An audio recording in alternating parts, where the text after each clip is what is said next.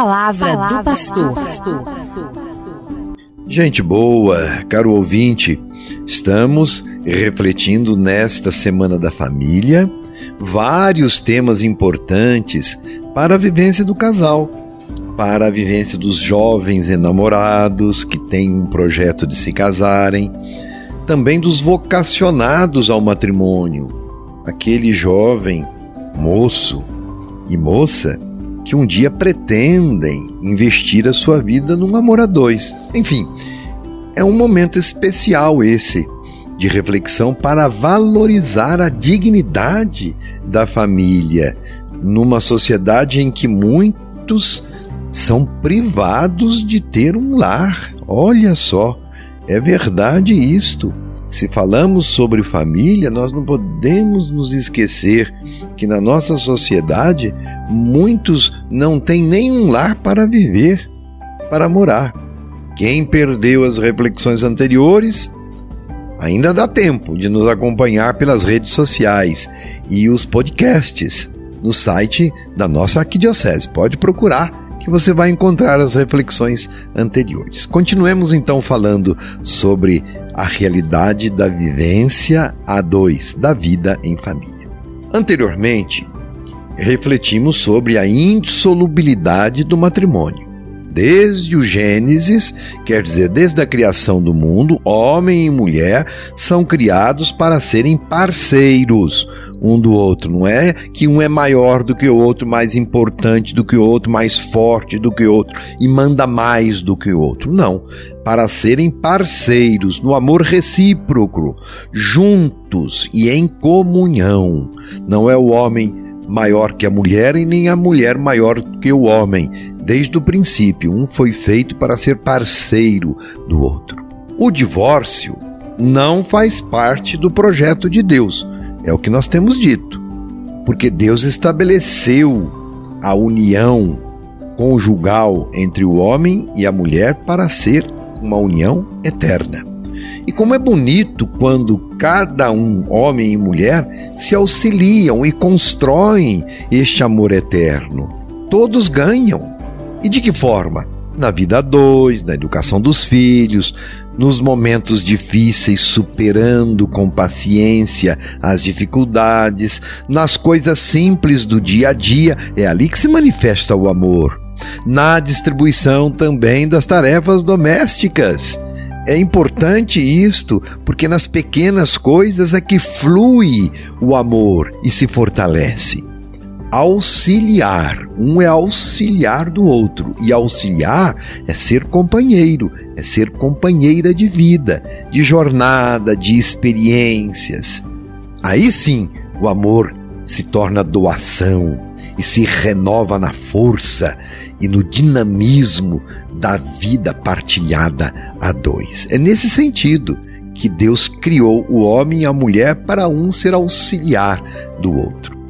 O casal, com toda a sua história de amor, torna-se, então, vamos dizer entre aspas aí, o lugar onde acontece o amor de Deus.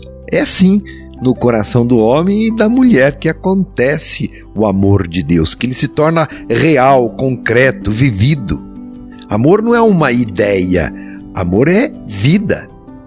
Por isso, deixará o homem, o pai e a mãe, se unirá à sua mulher, como diz a Bíblia, e eles serão uma só carne. É tão profundo este texto bíblico. Imagine dois mundos dois projetos de vida, dois sonhos que se fundem num único projeto, num único sonho, duas vidas que se tornam uma única vida, uma só carne.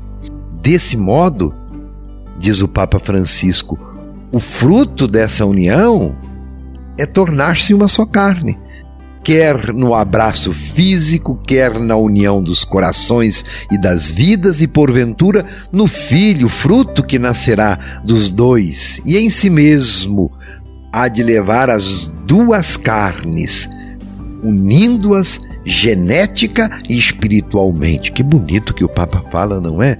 É tamanha a união das carnes que esta carne gera uma outra carne, é fruto é filho, filho de amor. Se os pais são como que os alicerces da casa, os filhos constituem pedras vivas da família que foi formada no amor. São sinal, os filhos, da plenitude da família, quer dizer, o amor ali existiu, por isso o filho veio ao mundo.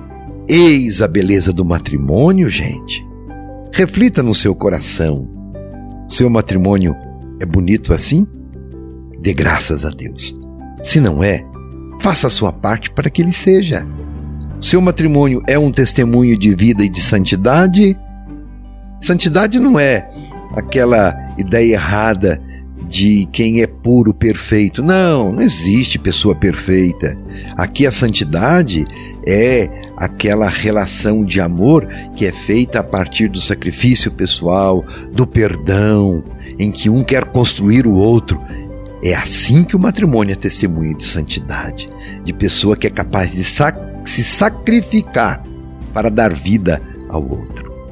O que está faltando para que o seu matrimônio seja reflexo deste amor, do amor de Deus? Pense nisso. Você vive segundo o querer de Deus no seu matrimônio?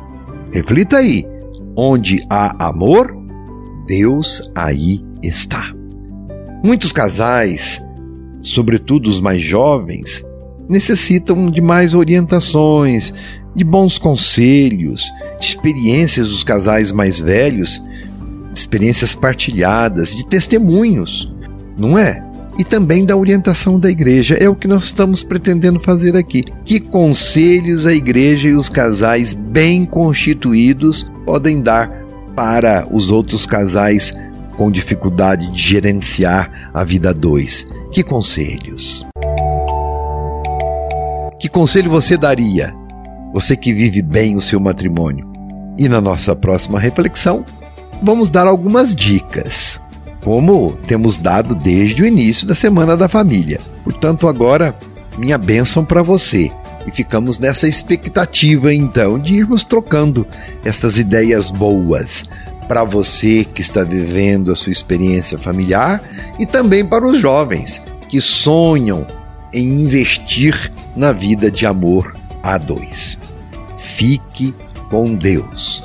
A minha bênção. Em nome do Pai, do Filho e do Espírito Santo. Amém. Um abraço. Você ouviu Palavra do Pastor.